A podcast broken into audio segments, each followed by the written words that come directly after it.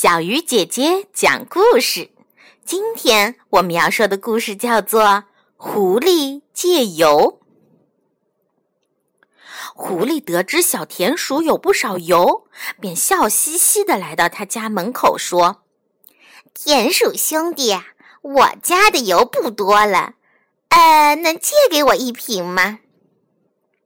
小田鼠听了这话，生气地说。你这人说话没有信用，我才不借给你呢！去年你借的半袋黄豆还没还呢。狐狸急了，他立刻写了张纸条：借一瓶油，保证还两瓶。若是说话不算数，让黑熊法官打死我。狐狸写。小田鼠见了纸条，心里挺高兴。就灌满了一瓶油，让狐狸带走了。过了几天，狐狸真的还油来了。小田鼠一看，只见狐狸送来的是两只像眼药水瓶一样大小的瓶子，里面装着油。小田鼠真是气坏了，说：“你不是说好借一瓶还两瓶的吗？”狐狸说：“是啊。”可我没有说环油是用大瓶子装的呀。小田鼠上了当，坐在门前哭啊哭啊。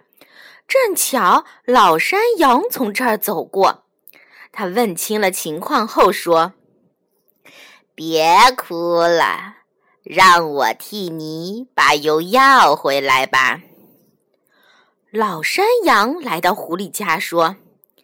借瓶油给我吧，借一瓶还两瓶。狐狸听了，暗暗的笑了起来，心想：“你也想用这办法来骗我？